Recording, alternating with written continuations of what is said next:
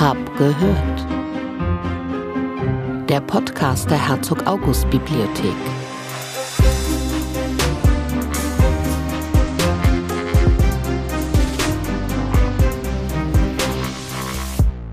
Hallo und herzlich willkommen zur zweiten Episode von Hab gehört.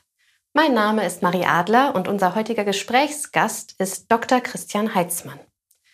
Christian Heitzmann studierte klassische Philologie, lateinische Philologie des Mittelalters und Geschichte.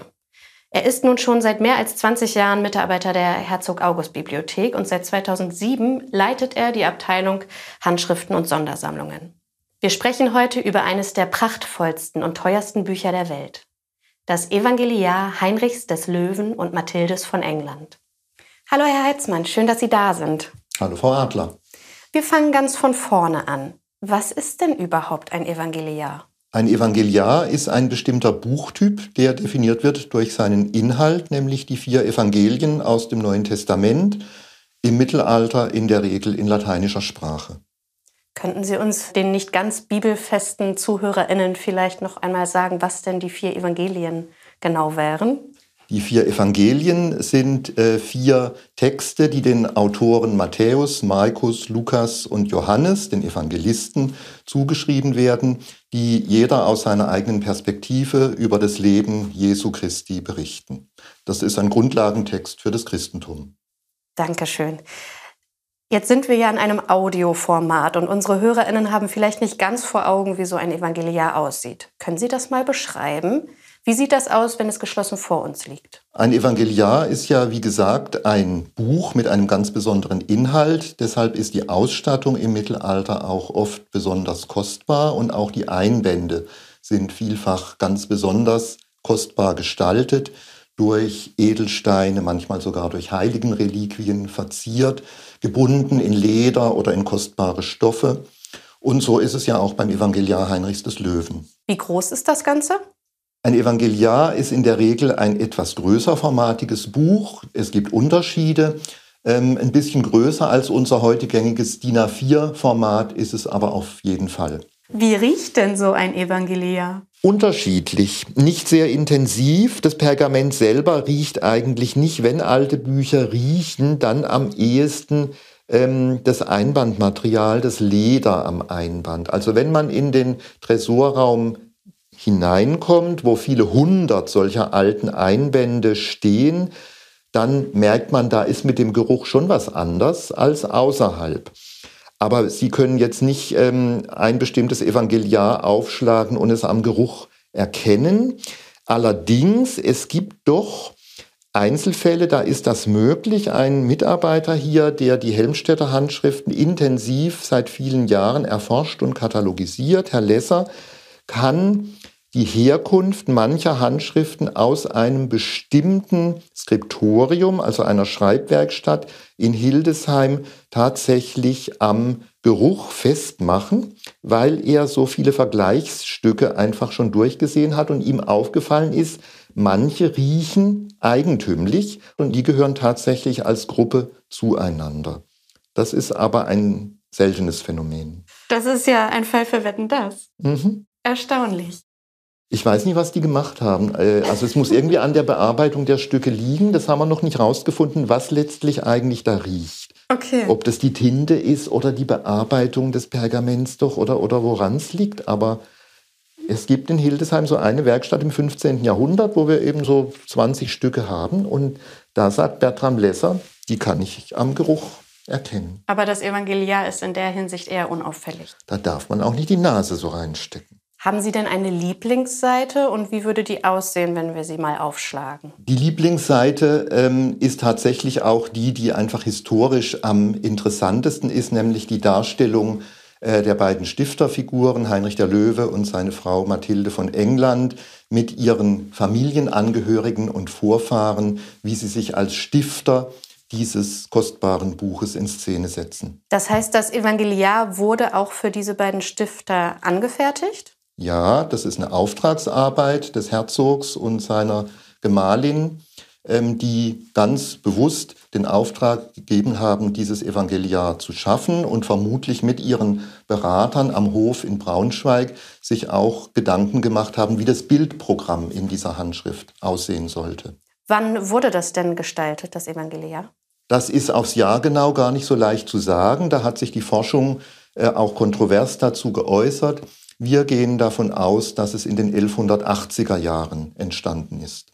Einer der Schöpfer des Werkes hat sich ja am Anfang des Buches verewigt. Da steht Liber labor est Herimanni. Also so ungefähr das Buch ist das Werk des Hermann.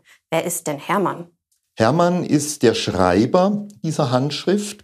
Also er hat auf jeden Fall ähm, den lateinischen Text auf die Pergamentseiten geschrieben. Hermann war ein Mönch im Benediktinerkloster Helmarshausen an der Weser ähm, in der Nähe von dem berühmteren Korvei gelegen. Ähm, und Heinrich der Löwe als Herzog von Sachsen hatte eine gewisse Oberhoheit über dieses Kloster Helmarshausen, das damals ein wichtiges Kunstzentrum war für die Herstellung von Handschriften, aber auch von liturgischem Gerät aus Metall, aus Bronze und hat offensichtlich bewusst dieses ganz leistungsfähige kleine Kloster gewählt, um diese wunderschöne Handschrift zu schaffen. Ob Hermann auch der Buchmaler war, ist nicht ganz klar. Ähm, oftmals sind mehrere Personen an der Herstellung so einer Prachthandschrift beteiligt. Der eine schreibt, der andere malt. Denkbar wäre es aber auch, dass er beide Tätigkeiten vollführt hat. Wissen wir, wie lange das gedauert hat damals, so ein komplettes Buch zu fertigzustellen?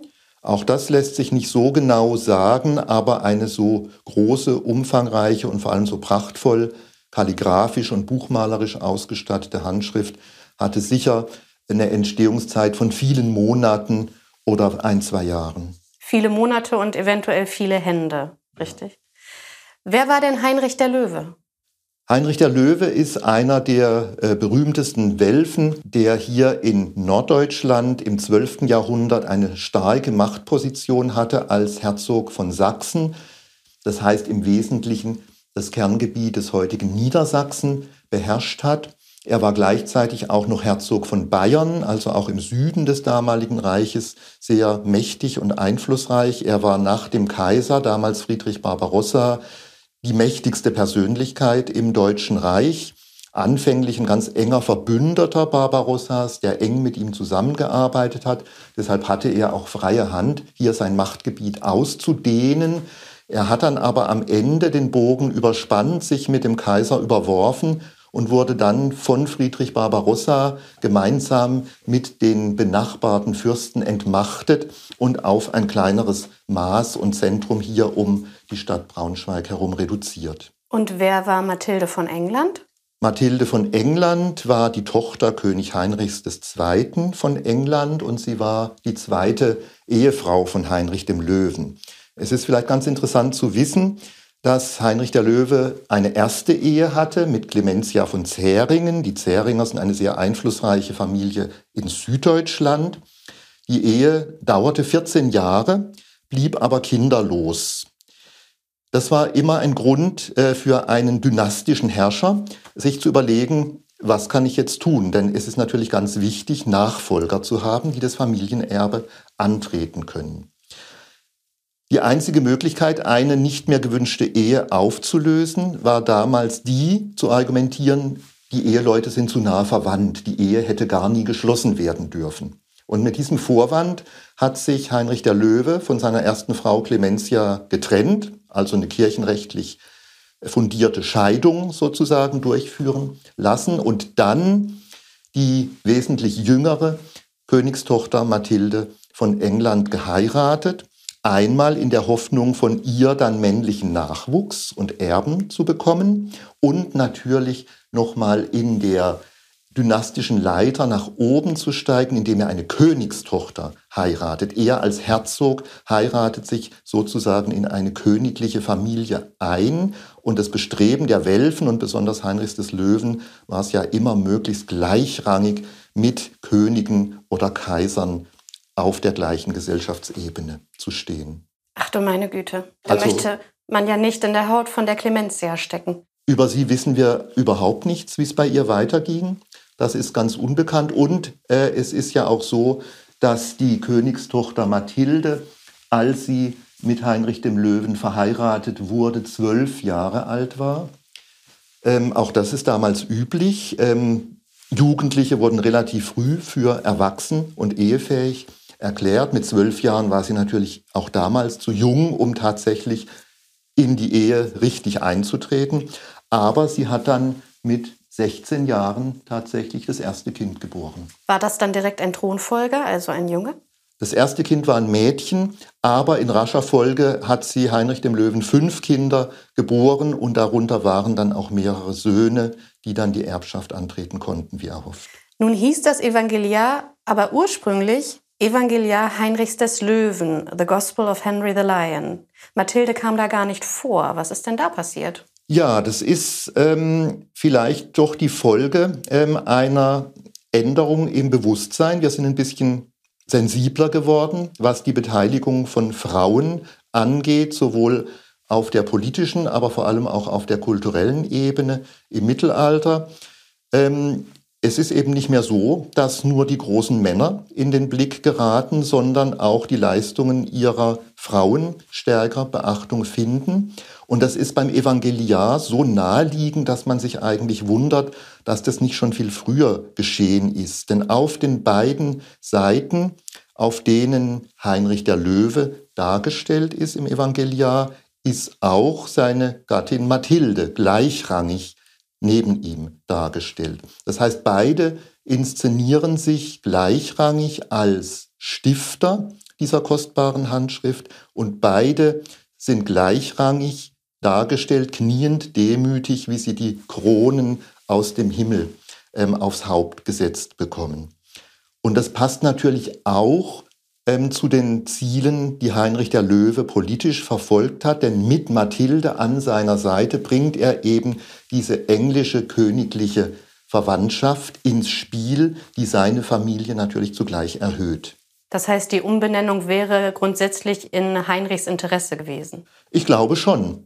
Ähm, das ist durchaus äh, auch eine Arbeitsteilung damals gewesen. Wir wissen, dass Mathilde eine wichtige Rolle am Braunschweiger Hof gespielt hat als kulturelle Vermittlerin zum englischen Königshof, der damals übrigens noch französischsprachig auch war, ganz enge Beziehungen auch nach Frankreich pflegte, weil damals ein Großteil Frankreichs auch unter englischer Herrschaft stand, die Normandie, Aquitanien.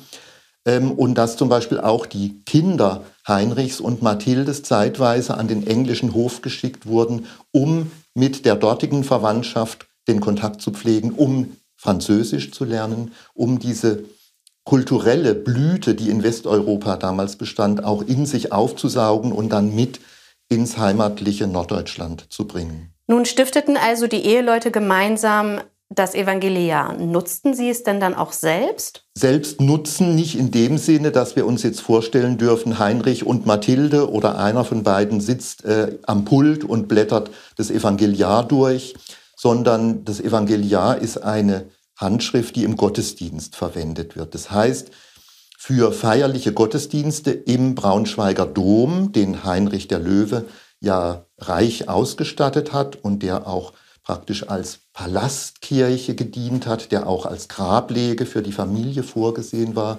Bei feierlichen Gottesdiensten im Dom, an denen die Herzogsfamilie teilgenommen hat, wurde dieses prachtvolle Evangeliar verwendet, um daraus eben das Tagesevangelium vorzulesen. Und der reiche Schmuck dieser Handschrift ist zugleich natürlich auch dann ein Kunstwerk, das vor allem diejenigen sehen, die diesen Gottesdienst mitfeiern. Also zuallererst derjenige, der das Evangelium vorliest, der Priester, der die Messe zelebriert und vielleicht einige Angehörige im Hof. Welche Wege hat das Evangeliar denn zurückgelegt, bevor es zu uns gekommen ist? Die Geschichte des Evangeliars ist ziemlich geheimnisumwittert. Man weiß, dass es von Heinrich und Mathilde beauftragt wurde. Man weiß, dass es für ihre Kirchenstiftung, den Blasiusdom in Braunschweig, geschaffen wurde und dort sich im Mittelalter auch befand. Man weiß aber nicht, wann diese Handschrift von dort wegkam, weggegeben wurde, weggenommen wurde, unter welchen Umständen. Das ist alles nur sehr hypothetisch bekannt. ob unter Kaiser Karl IV. möglicherweise, der Braunschweig im 14. Jahrhundert besucht hat, oder bei anderer Gelegenheit. Man weiß nur mit Sicherheit, dass das Evangeliar am Ende des 16. Jahrhunderts nicht mehr in Braunschweig, sondern in Prag aufbewahrt wurde, am Prager Veitsdom, in der dortigen Bibliothek des Domkapitels und dass es dort auch einen neuen Einband erhielt. Denn derjenige Domherr, der diesen neuen kostbaren Einband, den das Evangeliar heute auch noch besitzt, hat anfertigen lassen, hat das durch einen Eintrag in der Handschrift festgehalten. Also das ist ein wichtiger Fixpunkt für die Besitzgeschichte des Evangeliars Ende des 16. Jahrhunderts in Prag.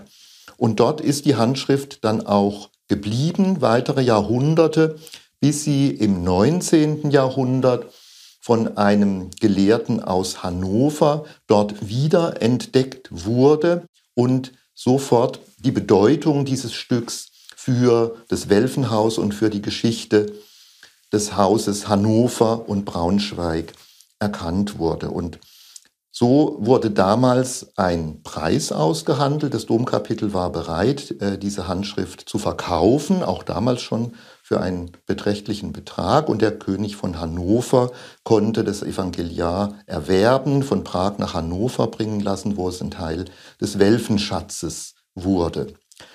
Kurz darauf allerdings in den 1860er Jahren wurden bekanntlich die Welfen in Hannover entmachtet. Hannover wurde preußische Provinz. Die Welfen mussten ins Exil, gingen nach Österreich und haben einige Kostbarkeiten mitgenommen, darunter auch das Evangeliar, das dann einige Jahrzehnte lang auf einem Welfenschloss in Österreich aufbewahrt wurde und dort auch für die Forschung zugänglich war. In den 30er Jahren des 20. Jahrhunderts allerdings wurde bei Anfrage mitgeteilt, dass das Evangeliar nicht mehr zugänglich sei. Es wurde nicht verraten, wo es sich befindet. Und einige Jahrzehnte lang über den Zweiten Weltkrieg hin bis in die 80er Jahre hinein war unklar, wo das Evangeliar sich befindet, wem es aktuell eigentlich gehört, bis es dann schließlich 1983 in London bei einer Auktion zum Kauf angeboten wurde. Bei dieser Auktion wurde das Evangeliar für die HAB ersteigert. Wie läuft denn so etwas ab? Als das Angebot bekannt wurde, also die Möglichkeit, das Evangeliar auf dieser Auktion zu ersteigern, war die Aufregung natürlich sehr, sehr groß, denn es war klar, dass dieses Stück von allerhöchster Bedeutung ist, künstlerisch, aber auch historisch, und dass es auf jeden Fall nach Deutschland zurückkehren sollte. Zuerst war es erforderlich, eine Gemeinschaft zu finden, die bereit war, Geld dafür in die Hand zu nehmen. Das waren verschiedene staatliche Stellen, auch Stiftungen und letztlich dann auch viele private Spender, die ihren Beitrag zu geleistet haben. Aber vor allem waren es tatsächlich die Bundesländer Niedersachsen und Bayern. Und zwar in Erinnerung daran, dass Herzog Heinrich der Löwe eben Herzog sowohl von Sachsen als auch von Bayern war und dann auch die Bundesrepublik Deutschland. Der Staat hat also das meiste Geld bereitgestellt und Privatleute haben einiges dazu gegeben. Der zweite wichtige Schritt war, da es ja eine Auktion war, ähm, andere Bieter möglichst dazu zu bewegen, nicht mitzubieten, um den Preis nicht zu sehr in die Höhe zu treiben. Auch da fanden Gespräche statt mit anderen potenziellen Interessenten bis nach Amerika, finanziell oft sehr potente ähm, Interessenten, die davon überzeugt werden konnten, sich nicht an der Auktion zu beteiligen. Ist das ein gängiges Verfahren, dass man da anruft und sagt, bitte steiger nicht mit? Ja, man versucht sich abzusprechen, weil man natürlich sich dessen bewusst ist, dass die Konkurrenz einfach den Preis bei der Auktion immer weiter in die Höhe treiben könnte. Das gelingt nicht immer, wenn das Interesse bei der Gegenseite eben genauso groß ist wie das eigene. Dann muss man sich auf dieses Verfahren einlassen und sehen, wie weit man kommt. Denn in der Regel geht man natürlich mit einem Limit in so eine Auktion und sagt, die Schmerzgrenze liegt bei einer gewissen Summe und höher können wir nicht gehen. In diesem Fall ist es also gelungen. Es ist gelungen, einige Interessenten zu überzeugen, besser nicht mitzubieten.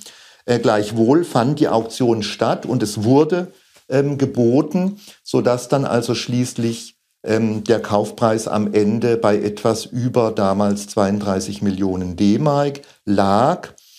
Ähm, das war noch im Rahmen des Erträglichen für die deutsche Bietergemeinschaft, ähm, sodass es also dann gelungen ist, den Zuschlag für das Evangeliar zu bekommen und das Stück nach Deutschland in öffentlichen Besitz zurückzuführen, weil das Evangeliar für Braunschweig geschaffen worden war, hat man dann entschieden, es soll auch in seiner Bestimmungs, ursprünglichen Bestimmungsregion bleiben, also im alten Herzogtum Heinrichs des Löwen. Und weil die Herzog-August-Bibliothek in Wolfenbüttel, 15 Kilometer südlich von Braunschweig, die erste Wahl ist bibliothekarisch für die Aufbewahrung eines solchen Prachtstückes, hat man entschieden, dass das Evangeliar auf Dauer hier in der HAB aufbewahrt werden soll, obwohl es eben Miteigentümer gibt, nämlich der Freistaat Bayern ist neben dem Land Niedersachsen ein Miteigentümer und ebenso die Bundesrepublik Deutschland.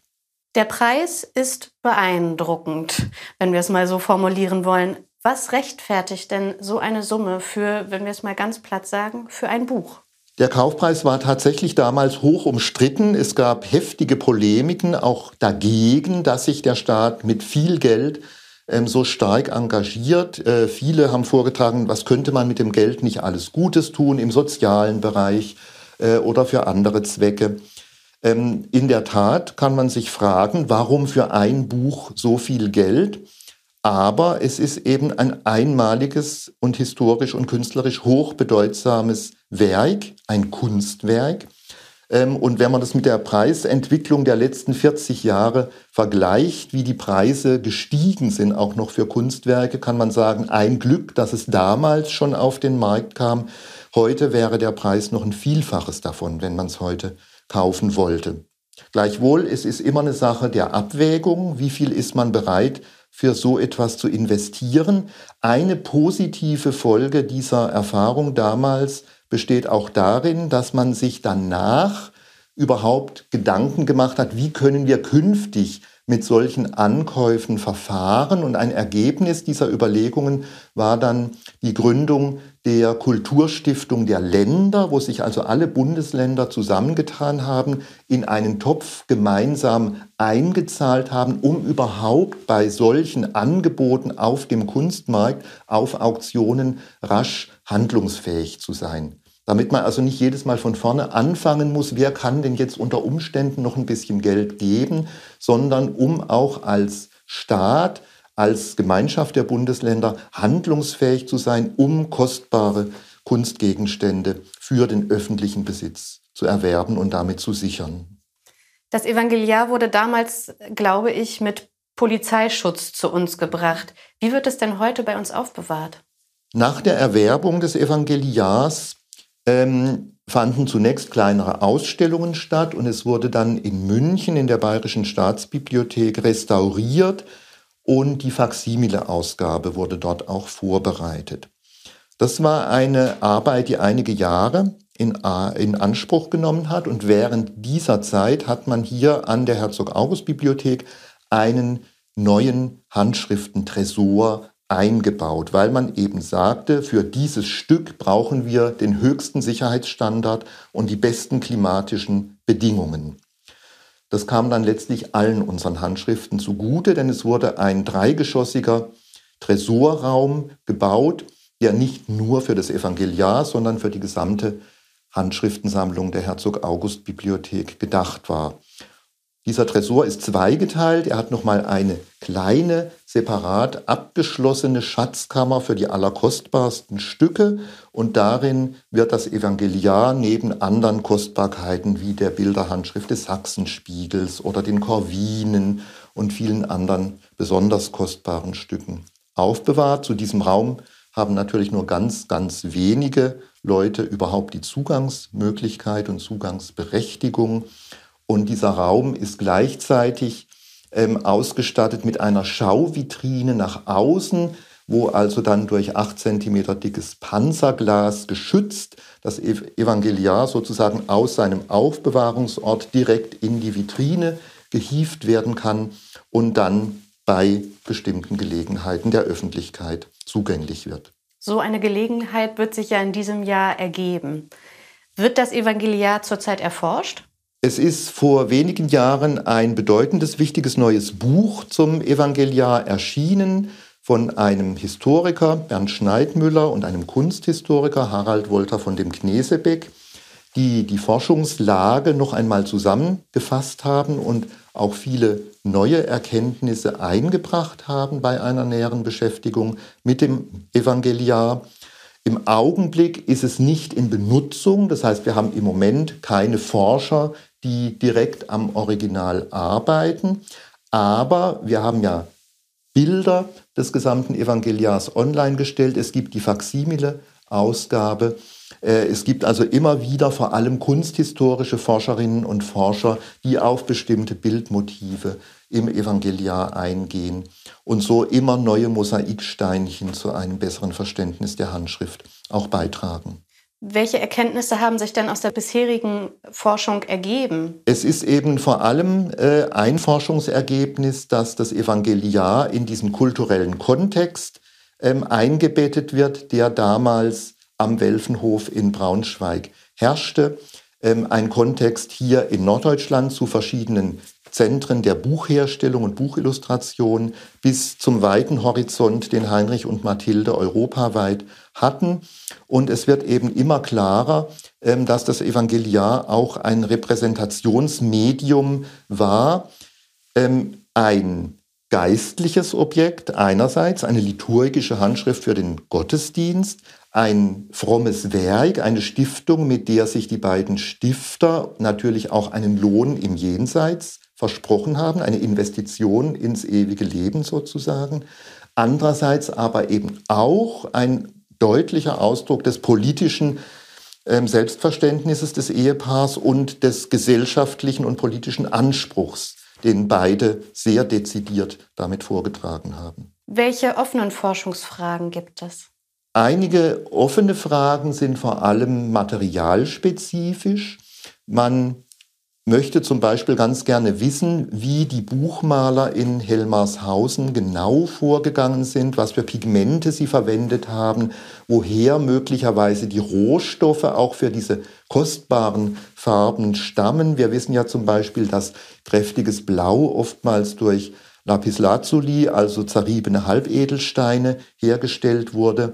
Ähm, da sind noch viele Details offen. Das interessiert einen Forschungszweig, der genau auf solche materialen Aspekte der Buchmalerei des Mittelalters spezialisiert ist. Unsere Besucherinnen vor Ort hier fragen uns oft, warum sie denn das Evangeliar nicht angucken können. Es wird leider nicht dauerhaft ausgestellt.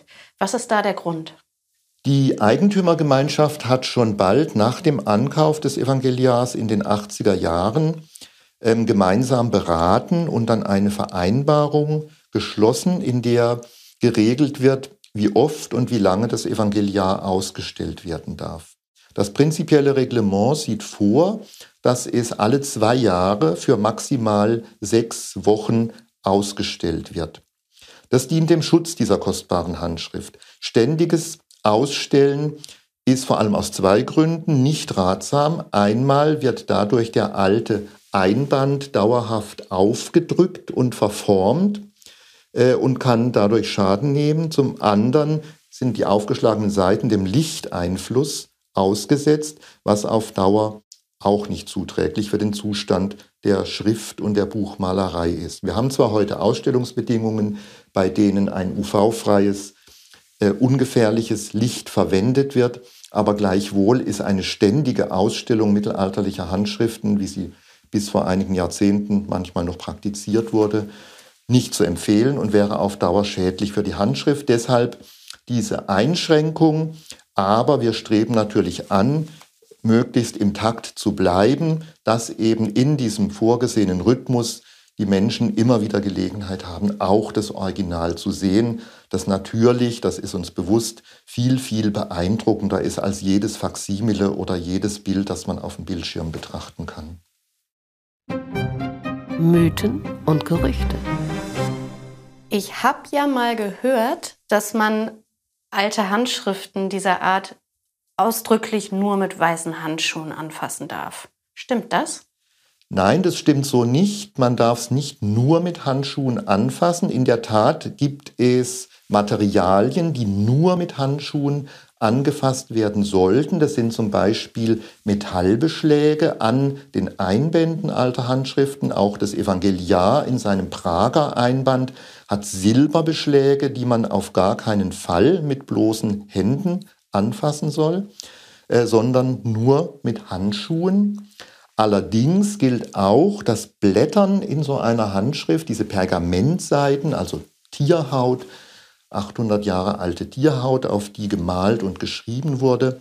Das Blättern ist durchaus auch ohne Handschuhe erlaubt und sinnvoll, wenn die Hände sauber und trocken sind, einfach weil das Fingerspitzengefühl ohne Handschuhe und auch die Griffigkeit menschlicher Haut auf dem tierischen Pergament ähm, so gut ist, dass man damit die Seiten am besten und am schonendsten bewegen kann. Also allergrößte Vorsicht auf jeden Fall, allergrößte Sorgfalt und Sauberkeit sowieso.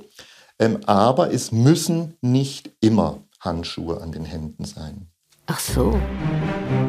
Aha. Im Jahr 2020 hat die HAB erneut ein sehr wertvolles Buch erworben, das große Stammbuch Philipp Heinhofers. Erzählen Sie uns, was es damit auf sich hat? Ja, das große Stammbuch war tatsächlich die bedeutendste Neuerwerbung, seit wir das Evangeliar Heinrichs des Löwen und Mathildes in den 80er Jahren erworben hatten. Ähm, das große Stammbuch Heinhofers ist wesentlich jünger als das Evangeliar. Es stammt aus der ersten Hälfte des 17. Jahrhunderts. Und Philipp Heinhofer, dem dieses Stammbuch damals gehörte und der es anlegen ließ, war ein enger Geschäftspartner und Vertrauter Herzog Augusts, unseres Namensgebers. Heinhofer hat für August sehr, sehr viele Bücher, auch Kunstgegenstände, Luxusartikel im heimischen Augsburg besorgt und dann hier nach Wolfenbüttel geschafft. Als Heinhofer starb 1647, hat August sich bemüht, den Nachlass dieses Geschäftspartners hierher nach Wolfenbüttel ähm, schaffen zu lassen.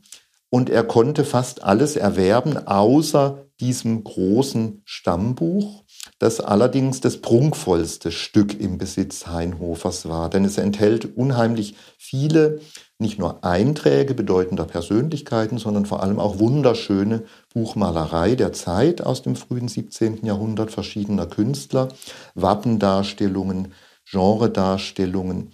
Blumen, Vögel, andere Tiere, eine Seeschlacht, Porträts zum Teil auch von Kaiser Rudolf II. beispielsweise. Also es ist ein echtes Highlight der Ausstattung und der gesellschaftlichen Bedeutung, die sich darin widerspiegelt.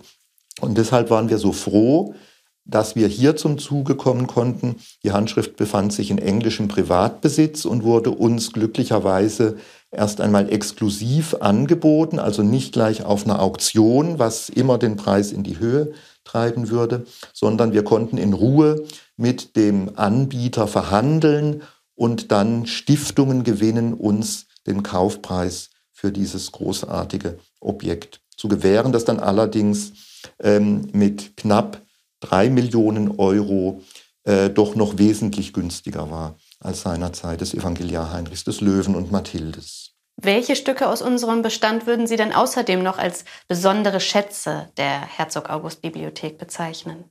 Da ist es wirklich schwierig, eine Auswahl zu treffen, weil so vieles Unterschiedliche da ist. Äh, alles berührt einen auch ähm, auf jeweils eigentümliche Weise.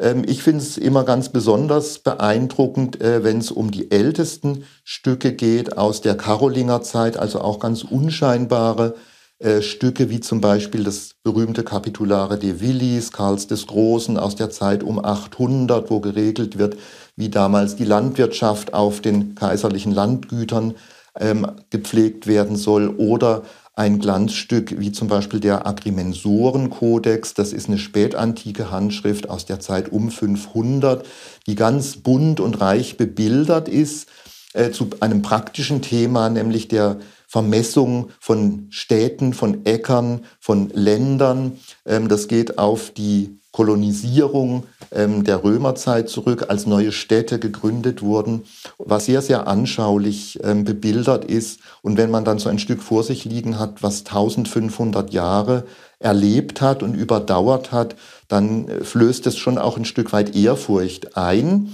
ähm, und stärkt eben das Gefühl für uns als Bibliothekare und Kuratoren, dass wir dafür sorgen müssen, dass diese Stücke auch für die Zukunft erhalten bleiben und keinen Schaden nehmen. Das ist unser Hauptziel. Das klingt nach Gesprächsstoff für viele weitere Hab gehört Episoden. Ich habe aber abschließend noch eine andere Frage an Sie. Herr Heitzmann, was liegt gerade auf Ihrem Schreibtisch? Da liegt ganz vieles Unterschiedliche, aber etwas, was besonders stattlich ist und was auch besonders Spaß macht, ist ein Katalogmanuskript. Wir stehen davor, unsere illuminierten, das heißt mit Buchmalerei bebilderten mittelalterlichen Handschriften neu zu beschreiben in einem langjährigen Projekt. Und da ist jetzt das Manuskript für den ersten Katalogband fertig. Das lese ich gerade Korrektur ähm, um mir nochmal alles vor Augen zu führen, um letzte Feinheiten zu klären, gemeinsam mit der Bearbeiterin dieses Katalogs. Und wenn alles gut geht, dann haben wir in einem Jahr zwei prachtvolle Bände auf dem Tisch liegen, die unsere Bilderschätze auch nochmal der Öffentlichkeit auf ganz neue Weise zugänglich machen. Wir freuen uns darauf. Sehr schön. Vielen Dank für das Gespräch. Sehr gerne. Wenn Sie jetzt Lust bekommen haben, das Evangeliar Heinrichs des Löwen und Mathildes von England mit eigenen Augen zu betrachten, besuchen Sie doch unsere Jubiläumsausstellung. Alle Informationen dazu finden Sie auch auf unserer Homepage www.hab.de und wir informieren Sie natürlich auch auf Twitter. Wenn Sie Fragen und Anregungen haben, schreiben Sie uns gerne eine E-Mail an presse.hab.de. Schön, dass Sie zugehört haben. Bis zur nächsten Episode.